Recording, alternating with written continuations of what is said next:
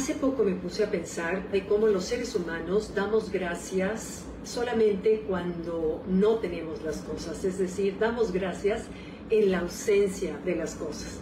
Les comparto algo que viví. Ahora que estuvimos en pandemia, que tuve a mi esposo muy delicado, los vecinos de enfrente de nosotros decidieron hacer una obra mayor, pero te estoy hablando mayor de tener ruido constante desde las 8 de la mañana que llegaban las máquinas a las 6 de la tarde que se iban, pero máquinas de esas de taladro de concreto, sierras eléctricas, martillos como enorme que golpeaban, unas me imagino que se oía como unas vigas de fierro, era ruido, ruido, ruido.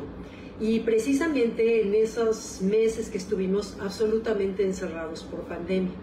Mi casa, la casa de ustedes, tiene mucho vidrio, más que paredes, tiene vidrio. Entonces, nuestra capacidad de aislar el sonido de afuera es mucho menor que en una casa que tiene paredes de, de concreto no les hago el cuento largo, el caso es que de veras era un ruido constante.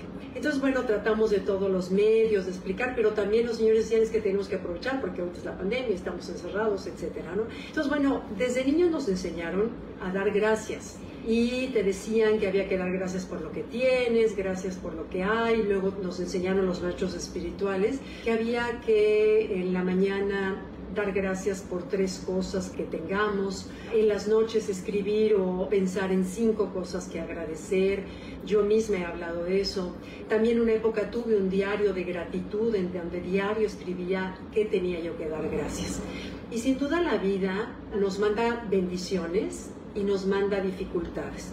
Hace poco me llegó por redes sociales lo que era la vida, me dio risa porque era un código de barras con las rayas, das de cuenta que eran, creo que eran como tres colores, azul, rosa y verde, azul, rosa y verde, y se, intercalaban, pero toda estaba llena de azul, rosa y verde. Y decía, eso es la vida. Es una mezcla de cosas buenas, una mezcla de cosas malas y una mezcla de cosas neutras, en que no es ni bueno ni malo. Esa es la vida. No hay quien tenga una vida donde todo sea color de rosa, como tampoco donde todo sea tragedia. Entonces, bueno, cuando te das cuenta que la vida es así, cuando te tocan los momentos duros, los momentos difíciles, los momentos de reto, pues cuesta trabajo dar las gracias, cuesta trabajo agradecer cuando no hay salud, cuando no hay dinero, cuando no hay empleo, cuesta trabajo, a veces en que no nace, ¿no?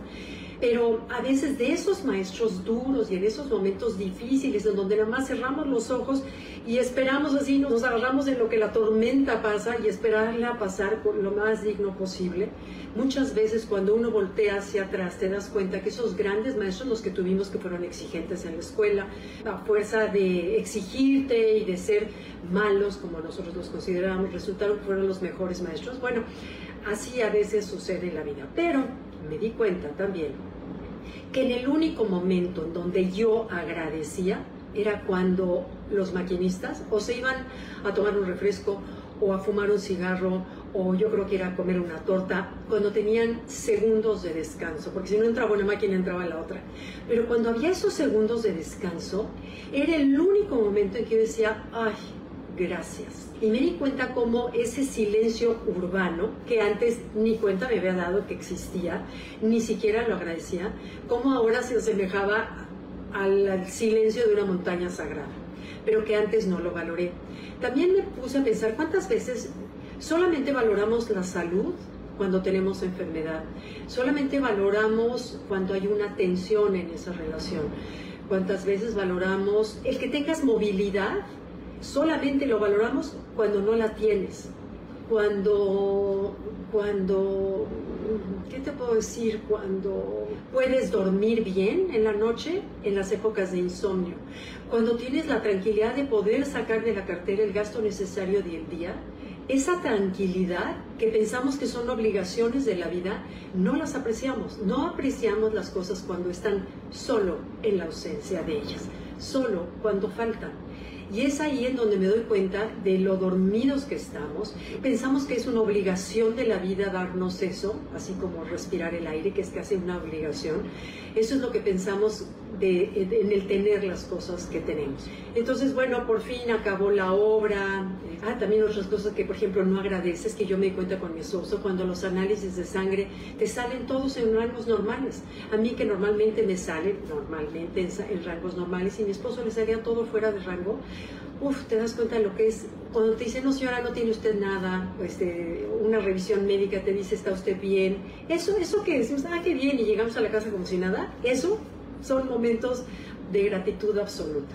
Entonces, pues bueno, es solamente, eh, me hizo pensar en este día que mañana viene de gracias, me hizo pensar en todo aquello que solamente cuando nos falta es cuando lo apreciamos.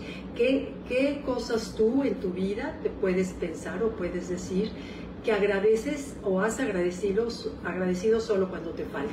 Desde el tráfico, el tiempo, la juventud, el vigor, un cutis lozano, eh, la capacidad de concentrarte, eh, en fin. Bueno, muchas gracias. Hoy creo que fue más cortito de lo normal, pero pues así salió. Gracias, nos vemos, los leo. Bye.